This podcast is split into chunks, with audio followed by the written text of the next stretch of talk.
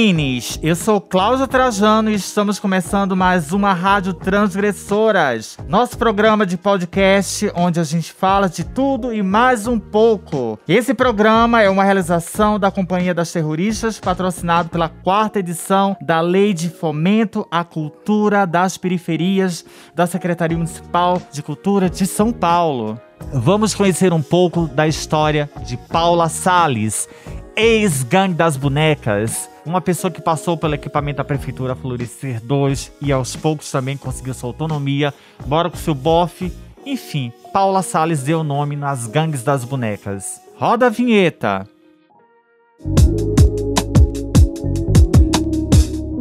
Rádio Transgressoras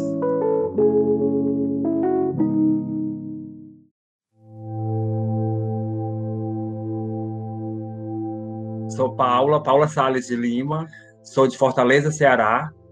Eu fui criada pela minha avó, né? Eu fui criada pela minha avó, porque eu, quando eu estava com seis meses de idade, eu chorava muito, porque toda criança quer mamar. E minha mãe trabalhava para me dar o sustento, que ela não queria me abandonar. Só que ela queria o que? Ela queria a vida dela, ela queria um casamento, porque de oito mulheres, elas até a mais nova estava casada. Ela, que era a segunda, a terceira mais velha, não era casada, mãe solteira. E ela tinha esse sonho. E o primeiro homem que ela arranjou, que quis casar com ela, aceitou. Mas aí nem tudo é como a gente quer. Ela casou e esse homem foi o terror da vida dela, sabe? Ela amou ele, não sei se era um amor, se era um medo, por causa que ele era muito agressivo, e me levou para morar com eles.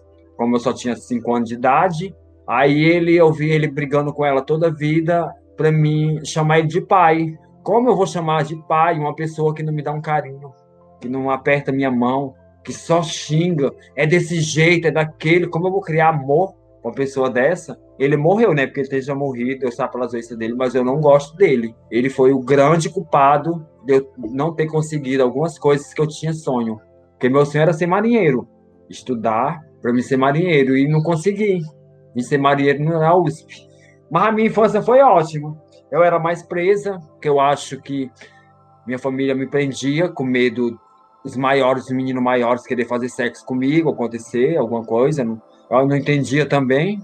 Quando eu vim entender mesmo, eu já tinha ia fazer 15 anos, né? Que a gente tinha que se relacionar, que eu pensava de ser homossexual, era só em ser, em olhar para a pessoa ali, meu namorado.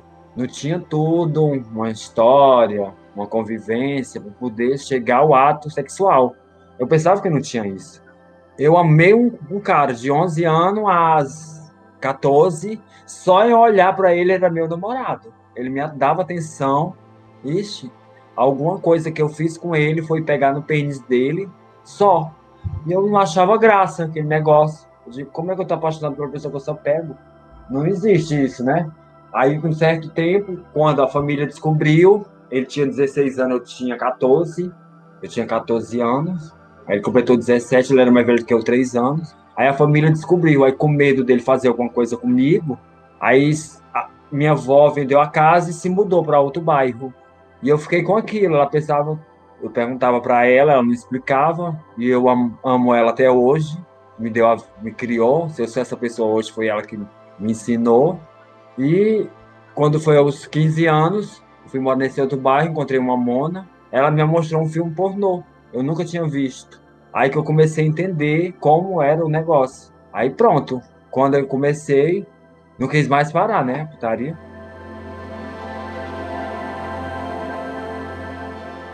Assim, a história do meu nome é porque, assim, minha mãe teve um filho. E na década de 70, uma mãe solteira era um absurdo. Aí meu avô, minha avó pega meu irmão mais velho. Aí ela passa, aí ela volta para casa da minha avó, como não tinha filho. E o filho era dela, mas ela era do meu avô e da minha avó. Ela vai engravida de novo. Aí meu avô expulsa ela de casa. E minha mãe era a terceira filha deles, mais velha. De todos, de 15. Ela era mais velha do que 12. Eu tinha uma tia que ela morreu, tia Miriam. Ela morava no quintal da casa do meu avô. Aí minha tia pegou, conversou com meu avô e pediu que minha mãe estava grávida ficou lá na casa dela. Ela falou, pois quando ela estiver, ela dê esse menino. Aí minha, minha tia falou, não, pois quando ela ter, eu vou ficar com esse menino para mim. E ela tinha o Newton César, que era o meu primo, e tinha o César, que era o, o outro. E eu era um menorzinho, aí colocou o meu nome de Paulo César. Quando eu comecei a entender, eu fiquei louca com isso, porque eu eu odeio esse César. Não sei onde foi aquele maldito né, de, é, de Pilatos, né? César.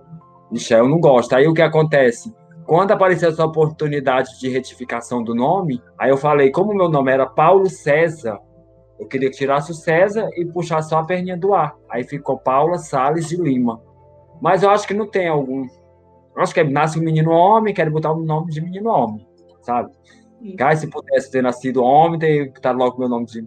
Não tinha sofrido tanto preconceito por causa do nome, que é constrangedor. Você tá numa fila de um posto de saúde, aquela monte de pessoas, e o, atendente chamar você, fulano, eu faço a doida. Hoje não, me chamam porque eu tenho o nome retificado.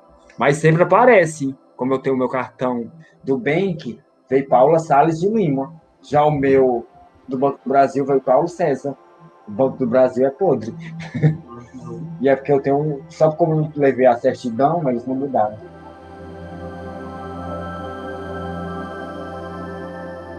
93, eu acho que eu tinha 16 anos ou 17. Aí que, eu, que eles me expulsaram de casa.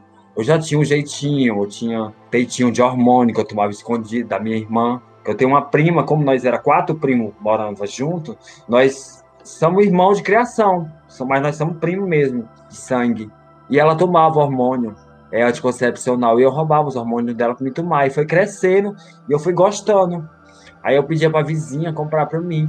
Só que eu andava de blusinha de bofe, de bermudão, chinela, deixando o cabelo crescer. Aí quando eles perceberam mesmo que a flor estava se abrindo, eles me expulsaram. Aí eu caí no mundo, fui para São Paulo a primeira vez, aí passei 15 anos, tive muito, fui muito arrogante, muito mesmo. Parece que a mágoa que eu tinha contra a minha família, eu queria descontar nas pessoas que não tinha nada a ver, que é um, um erro, queira ou não é um erro. Hoje eu consigo acreditar, que o meu passado é meu, eu não posso chegar e lhe maltratar, se você não tem culpa. Eu cheguei com 16 anos aqui em São Paulo. Eu cheguei na Paim, no meio de muitos travestis, 16 anos, me levaram lá na cafetina, passei três dias enquanto faziam um, um RG falso para mim. Aí eu só que eu tinha 16 anos, né? 16 é 16, né? Não tem volta mais 16. Aí comecei. Minhas próprias amigas do Ceará falavam para mim que, que eu só ficava perto delas se eu começasse a roubar. Porque elas sabiam que eu era de menor. E eu ia facilitar a vir dinheiro para mim e para elas se eu fizesse isso. Aí eu não tive escolha entrei no mundo da marginalização. Aí um certo dia, quando eu voltei de uma viagem que eu tinha feito, eu fui presa a primeira vez na Cruzeiro do Sul, DP, 12 DP. Fiquei com 40 e poucos homens, foi fe só festa. Depois de três anos, eu fui de novo, eu fazia programa lá na USP, aí pulei dentro do carro de um homem, errei, tudo bem, mas ele foi safado também comigo eu peguei, fui acusada de. Fui presa de novo, 157. Aí eu passei cinco anos e quatro meses. Da minha, a minha experiência da primeira vez foi no DP com 40 e poucos homens. Foi tranquilo, ninguém falou nada, ficava no canto da gente. Primeiramente, assim, quando eu, eu entrei, que passei por aqueles portões, tu disse saber que tinha portão. Que eu entrei lá dentro, eu fiz o quê? Eu falei, vou aprender com esses caras. Aí fui vendo as atitudes das amigas, das manas, e fui vendo as atitudes dos caras, a união deles, coisas que nós, para quebrar o preconceito, era para nós ser mais unida, e nós não somos.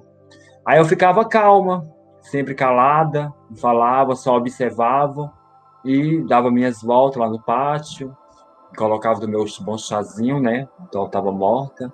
Lá dentro, lá dentro elas até que não são muito malditas, não, né? Aqui fora que são mais, porque aqui é mundão, terra que a gente chora e a mãe da gente não vê, aí querem pisar umas nas outras, porque eu tenho isso, porque eu tenho aquilo. E não é assim, a gente não vai levar nada.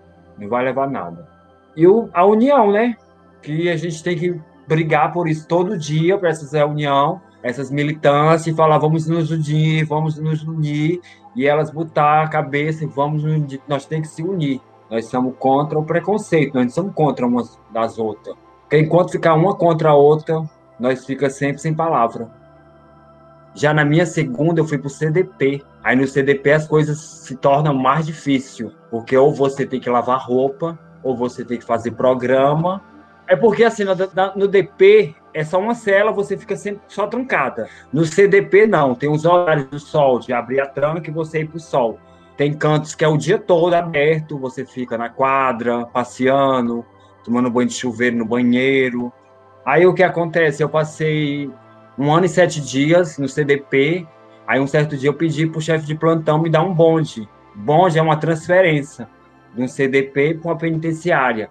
Mas como eu não tinha condenação, ele não queria, fala, tinha medo da opressão, porque a diferença do CDP é ser de detenção provisória, dali você pode sair. Se você não sai com 10 meses, 11 meses, você já vai ser condenado, já pode esperar a sua sentença, que você vai para a penitenciária.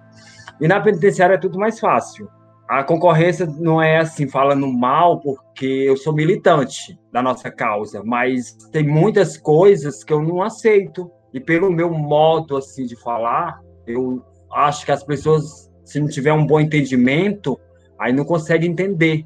Pensa que eu estou sendo contra. Tive que lá dentro, cheguei, encontrei três amigas que eu já conhecia da USP.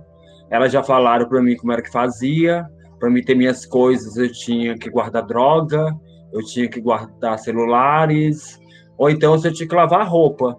Só que, como eu achava os ladrões muito enjoados, eu não queria lavar roupa. Aí eu optei para guardar celular. Aí guardei um celular um bom tempo, eu era bem paga. Depois eu comecei a é, guardar só droga para eles e sendo bem paga e tendo respeito, andando sempre certo. Se você não tiver um, uma boa disciplina, bom comportamento, você vai ser zoada, você vai apanhar. E quando eles viram bater nas, nas pessoas, nos caras, não vai só de um, dois, é dez. Deixa toda. Ou você aprende. Elas não têm tempo, sabe? Tem as briguinhas umas, uma com outra, mas lá dentro é uma por si, Deus por todos. Tem que ser nisso. Qualquer hora você leva uma canetada no ouvido, não sabe de onde veio aquele, aquela cela escura, qualquer hora você leva um pingo de água, pronto, no seu ouvido também que mata. Lá a gente dorme muito ligada nisso. Carro da maldade, muita gente diferente, muitas culturas, sabe? Tem muitas trans também que são muito ignorantes também. Chega ignorante, elas não se criam lá dentro. Porque os ladrões já botam elas para sair voada. Aí tem os agentes, tem os bons, tem os ruins, os agentes que quer oprimir e tem os bons que ajuda, que facilita algumas coisas para a gente lá dentro. Uma pince, um hormônio, que eles fazem a... sem ninguém saber, eles entregam para a gente, porque eles podem passar com essas coisas. Na hora da blitz mesmo, você é humilhada. Humilhada, sacolejada. No primeiro CDP que eu passei, dessa segunda vez que eu fui presa, nós nem saía para fora, nós ficava pelada. Nós estávamos em 24. 20 homens, 4 mona os 20 homens saíam para fora na Blitz. Blitz é uma vistoria que dão dentro da cadeia. Eles saíam e nós ficava pelada. Nós tínhamos que ficar pelada para poder passar o detectador de metal. Aí se apitar, tinha que tirar o celular. Por isso que para guardar o celular tinha que ter carbono, um, várias coisas que para não apitar, porque se apitar, se disser que não tem eles, 10 homens em cima de você, ele quebrando. Teve uma colega minha lá que estava com dois celulares dentro dela. Ela tirou um, aí apitou de novo. Ela falou que não estava, eles bateram, virou dentro da barriga dela, pegou 54 pontos por fora e 42 por dentro. E ela caboetou, todas nós, todas nós entramos no cacete. Todas nós entramos no cacete, fomos jogados dentro do seguro, onde tinha pessoas que não podiam entrar na cadeia, e vários estrupador. Só que quando nós chegamos lá, nós era a maioria era 28 travestis da gangue das bonecas. Porque os clientes estavam matando as bichas lá no jockey. E ninguém estava vendo barulho de arma, só via pá, caía uma, pá, caía outra. Tinha vezes que era 5, 6 na noite. Só passava, só atirava. Aí fizeram uma reunião, porque nós morávamos todas na Paí, em três prédios. Era mais de 500 travestis. Aí todas que entrassem tinham que roubar era para poder pegar as armas. Eu ainda peguei uma 45, uma ponto .40, eu e uma amiga de um policial, que ele parou para mim, queria que eu fizesse chupeta nele por 12 reais. Eu falei para ele que era 20, ele me deu, queria me dar só 12. Aí eu já tomei o celular dele, a frente do som e a arma. E é complicado. É difícil. Fora os cafetão que passa, querendo bater nas bichas, cobrar rua. Uma coisa que quem manda é a polícia e eles dizem que mandam. Muita sujeira nesse mundo de prostituição. Aí um certo dia eu mudei de uma penitenciária para outra, que foi minha última penitenciária lá em Tirapina 1. Quando eu cheguei lá, me colocaram. É assim, porque tem as travestis, tem os homossexuais e tem os puto. Puto é aquela pessoa que é oprimido dentro da cadeia, que vira a casaca, inventa de ser viado para poder ser passado batido. Aí queriam me colocar dentro. Eu peguei, tive que me cortar. Eu falei que eu não entrava ali, dentro, com aqueles putos tudo, não sei se eu fui preconceituosa. Eu sei que na hora mesmo dos meus cinco minutos eu falei que eu não ia. Ele falou que eu ia, eu fui me cortei. Porque se você não se corta na época, você apanhava. Aí eles desalparam um barraco pra gente, ficou eu e mais três travestis. E tinha uma bicha amiga minha muito bonita, 19 anos, e ela fazia os caras rasgar a camisa da facção que eles eram. Que não adianta falar esse negócio de facção. Mas um certo dia o piloto saiu do castigo e deu um tapão na cara dela. Eu achei aquilo um absurdo, porque como eu era voz, eu dos dois barracos, tinha que falar para mim, para mim resolver, que foi o combinado, que é a lei lá dentro. Aí eu fui falar para ele, poxa, e eu não estou valendo de nada?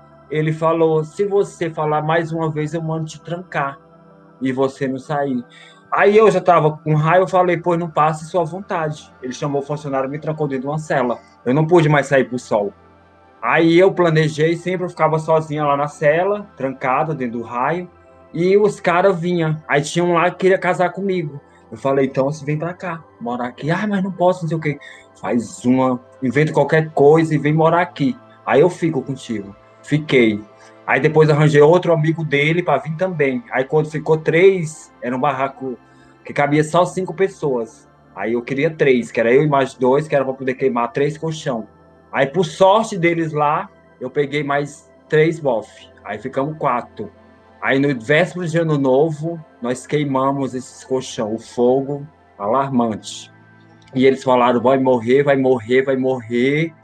Aí o que acontece? Aí eu fui, passei, fui primeiro de janeiro, fui para enfermaria, que é um canto que enfermaria não é de doente, a enfermaria que eles chamam lá dentro, que é um espaço onde não pode entrar para dentro da cadeia, que é uma cela de outros ladrões de outras facção que não pode entrar, aí eles ficam nessa enfermaria. Aí eu fui, fiquei com esses bof, passei 16 dias, ganhei meu alvará de soltura. Aí eu saí, como eu estava envolvido com esse bofe, ele falou: vai para casa da minha mãe, em Araras. Aí eu fui para Araras, mas só que eu não gostava dele. Aí eu falei: não, não vou iludir esse bofe lá, não. Depois esse bofe fica louco, né? Aí eu peguei, falei para a mãe dele: dona Roseli, eu tô indo embora. Aí de lá eu saí e fui para Sorocaba. Aí fui para casa de uma amiga minha. Aí eu tava de cabelo curto, não tinha roupa de mulher, só tinha um bermudão, uma camiseta e uma chinela.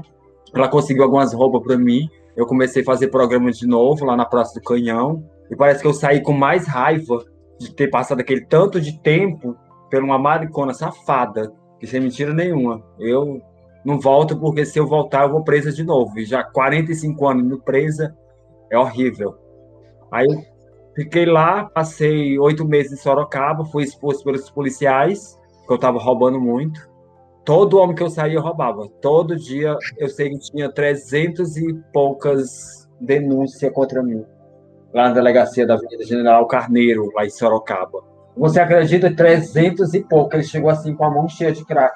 Na minha, e mostrou: vai embora daqui, porque senão você, eu vou te forjar e você vai presa. Tem muita denúncia. Uma que eu tinha oito perucas, né? Tudo diferente. Aí, aqueles homens que eu saí, eu ia só roubando. Tinha homem que eu roubava duas, três vezes de novo, sem ele me conhecer. E eu não acreditava. Tive que passar três experiências. Uma vez fui desmaiada, 50 motoqueiros, me demoliram no joque, me deixaram desmaiada. Pensei que eu tinha morrido, não morri. Depois fui, capotei um carro ali na avenida, na avenida Rebouças, perto do Shopping Eldorado, capotei. Tinha eu, de quatro pessoas, três morreram, só eu fiquei viva. Aí já fui a terceira, que eu fui presa e passei esse tanto de tempo. Aí que eu comecei, não, tem uma coisa errada. Deus, Deus tem plano, só vi as pessoas falando, Deus tem plano tua vida, Deus tem plano. Eu, aí eu falei, é, então se vamos. Conversei com ele. Aí ele foi, faz certo que, eu, que vai ser certo. Aí de lá para cá é Deus, mas aí eu tenho, eu tenho essa religião também que eu gosto de cuidar. Eu tô um pouco desligada porque eu tô muito tribulada, mas eu gosto de fazer meus, minhas oferendas da minha champanhe, sabe? Como esse santo mesmo que me salvou. Como os parques agora, a partir da hora que abrir o Parque Ibirapuera mesmo, que começa a coisa, eu tenho que fazer uma oferenda. E é simples, simples. Se eu, come... só, se eu fizer só oferenda, eu já começo a crescer.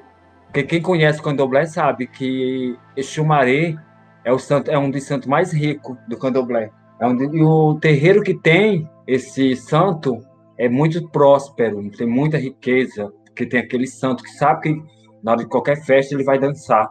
Na hora que ele dança, ele traz só o axé. Mas eu gosto também do Evangelho segundo o Espiritismo. Eu leio bastante o Evangelho. Já fui na Deus é Amor, gosto de ouvir uns louvores. Só não vou muito na, nas igrejas evangélicas, porque eles gostam muito de criticar. É, como eu sou muito travecão, aí eles já, olha, é mulher, é viado, é mulher. Ixi, teve um, um negócio fortíssimo que aconteceu comigo na Deus é Amor. Eu fui lá na Deus é Amor, me ajoelhei, fiz minha oração, agradeci a Deus, fiz minha conversa com Deus e fui no banheiro. Só que como a Deus é Amor tem um lado de homem e de mulher, eu digo, vou no lado, vou no banheiro da, dos homens. Menino, na hora que eu entrei nesse banheiro dos homens, senhorinha, só senhorinha, deram um show que não era para ter deixado eu entrar, que era para ter deixado no banheiro dessa mulher, mas eles não sabiam que tinha mudado isso. Aí eu comecei a gostar da Deus é amor. É porque tá fechado. Mas aí o meu forte mesmo é Deus. Eu acredito nesses meus orixá, nessas minhas pombagiras, né? Que elas são babado. Quando eu tô de fina com elas, é tanto bofe. E olha que eu não sou bela, né? Mas já fui um dia. Tem cadeias que tem muitas religiões. Tem até a seita satânica. Tem aqueles que crê, que é normal, cada um sua parte. Mas na hora que a gente está lá dentro, a gente só tem que crer só no, em Deus. Em Deus, porque se você não tiver um pilar para você se segurar, você surta, você. Ixi, eu vi muitos casos de muitos homens todos sujos, tem uma cela só dos loucos que surtam. Aí você tem que se apegar. Tem as igrejas evangélicas. Mas eu, eu não concordava. Faz o mal, mal, mal. Quando chega dentro da cadeia, se eu ficar dentro da cadeia, vai ser da igreja? Não. Senta ali sozinho, bota a mão no peito, fecha os olhos e conversa. Deus, estou aqui, fiz isso. Não mentir, porque para ele a gente não pode mentir. Ele sabe o que a gente fez. O juiz até pode, mas para Deus, eu vou chegar, não, Deus, você sabe que eu não fiz. E Deus sabe que eu fiz. Eu era eu tive a consciência que eu estava lá presa por um delito que eu fiz. Que eu ia mentir para o juiz. Mas para Deus, foi que eu me apeguei.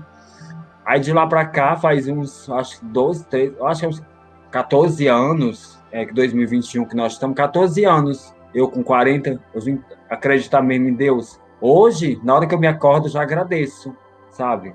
E quando a gente está acreditando muito em Deus, muito, muito, está se fortificando, o inimigo fica usando as pessoas que estão ao seu redor para começar as desavenças. Eu sofro isso todo dia todo dia, todo dia, onde eu passo, quer brigar comigo, quer fazer isso, mas não sabe que hoje eu faço bem sem olhar quem, mas eu faço mal também.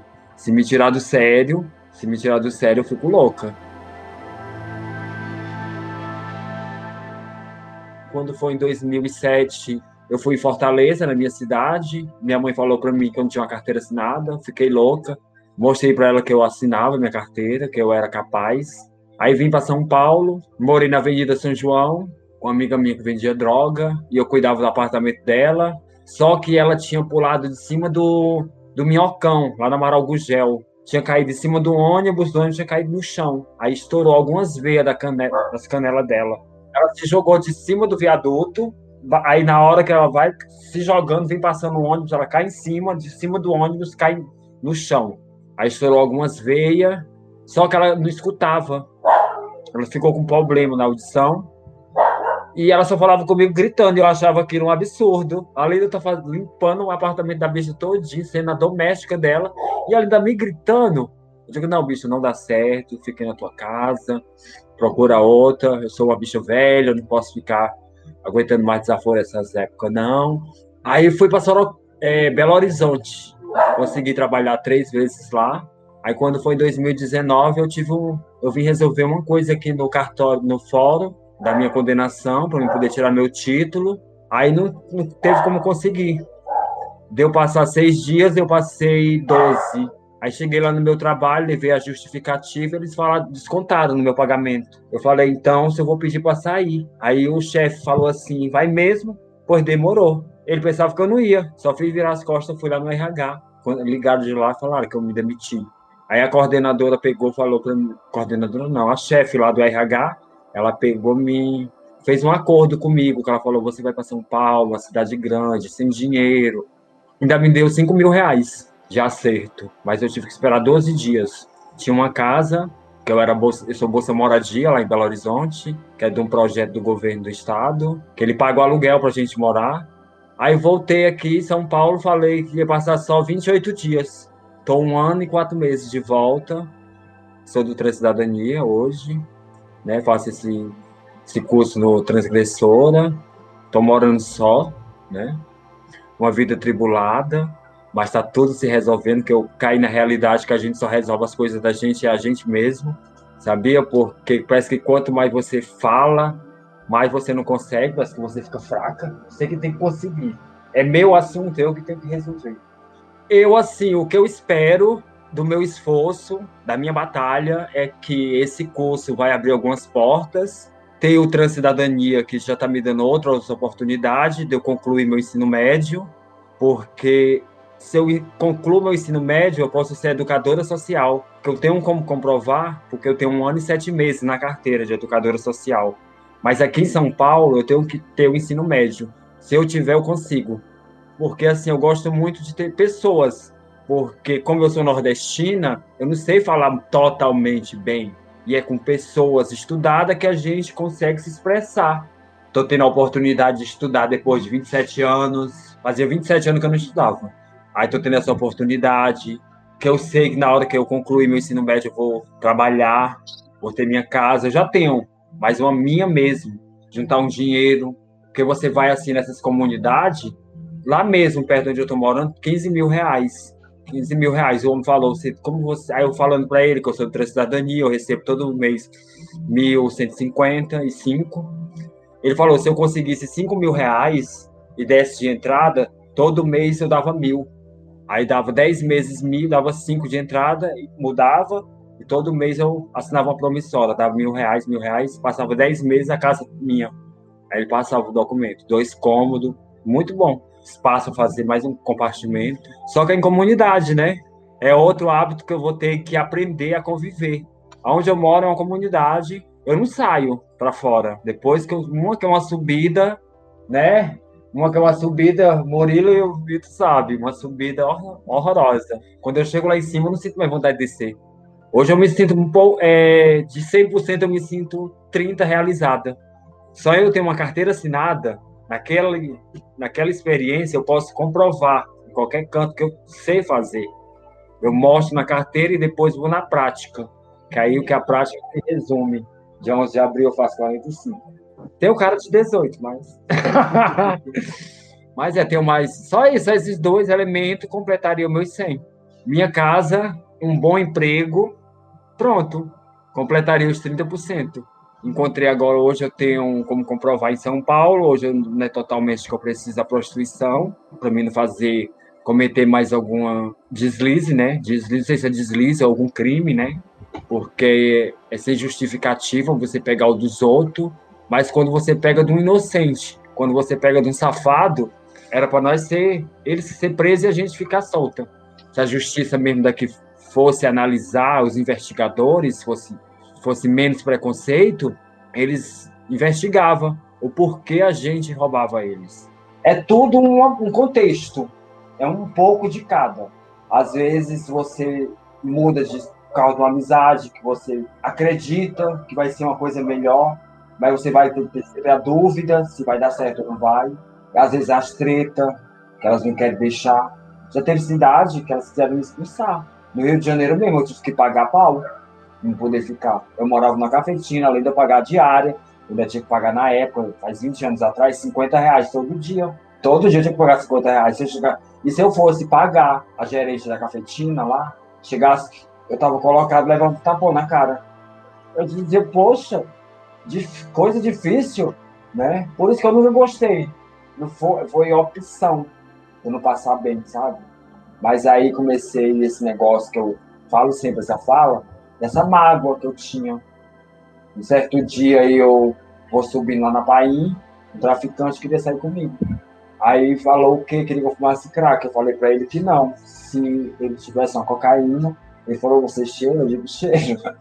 Passei a noite trancado no meu apartamento lá, que eu pagava água.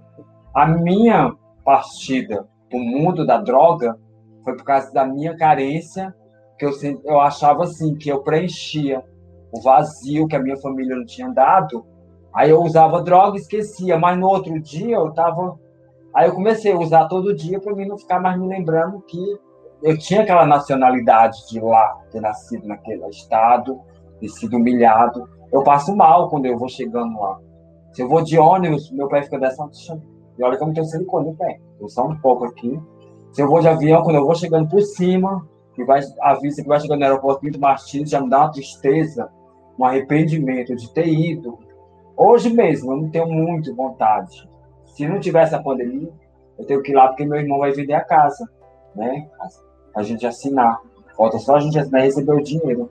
Porque a casa é nós quatro. Nós somos cinco. Mas meu irmão mais velho, ele sabe o nome da minha mãe. Aí nós somos quatro. Meu irmão veio da Europa para a gente resolver isso mas influencia muito por causa dessa carência da gente. Porque não, hoje mesmo, assim, não é todo mundo que eu consigo confiar, sabe? Aí eu toco de novo a religião, sabe? Aí a religião você tem que se apegar. Deus e ter a sua religião. As, eu amo ali, botar ali naquela. Tem a igreja das almas ali. Quando eu vou colocar meu champanhe, eu coloco ali. Que a minha é Maria Padilha das Almas. Maria Padilha das Almas.